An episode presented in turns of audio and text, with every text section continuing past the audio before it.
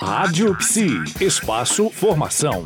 Vamos começar o especial conversando com Walter da Mata, que é psicólogo e mestre em psicologia social, formado pela Universidade Federal da Bahia, especialista em psicologia e relações raciais, presidente do Conselho Regional de Psicologia da Bahia, membro da Comissão de Direitos Humanos do Conselho Federal de Psicologia e é o nosso convidado desse especial da coluna Espaço Formação para falar com a gente sobre racismo e relações raciais e também sobre o Dia da Consciência Negra. Walter, vamos lá falando o que é o racismo e como ele se manifesta no Brasil.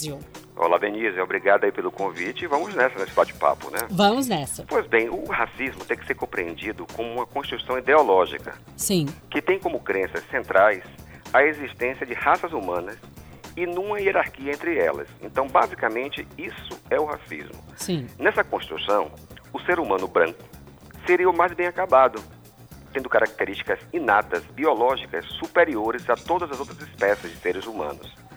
No outro extremo, essas teorias racistas Sim. diziam que o homem preto ou o homem negro era a espécie que encerraria biologicamente, ou seja, inato, um defeito natural, que seria decorrente da sua cor e de demais características inatas mesmo da espécie.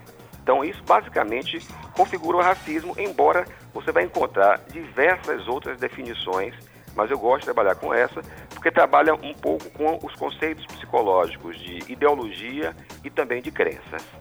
Ok. Nós vamos destrinchar um pouco mais sobre esse assunto, falar um pouco mais da abrangência dele em toda a nossa classe social, na sociedade em si, durante todo esse nosso especial aqui na Rádio Psi. Nós terminamos por aqui, mas nós voltamos com você aqui no nosso especial da Rádio Psi. Até lá, Walter. Até amanhã, Denise. Rádio Psi. Conectada em você. Conectada na psicologia.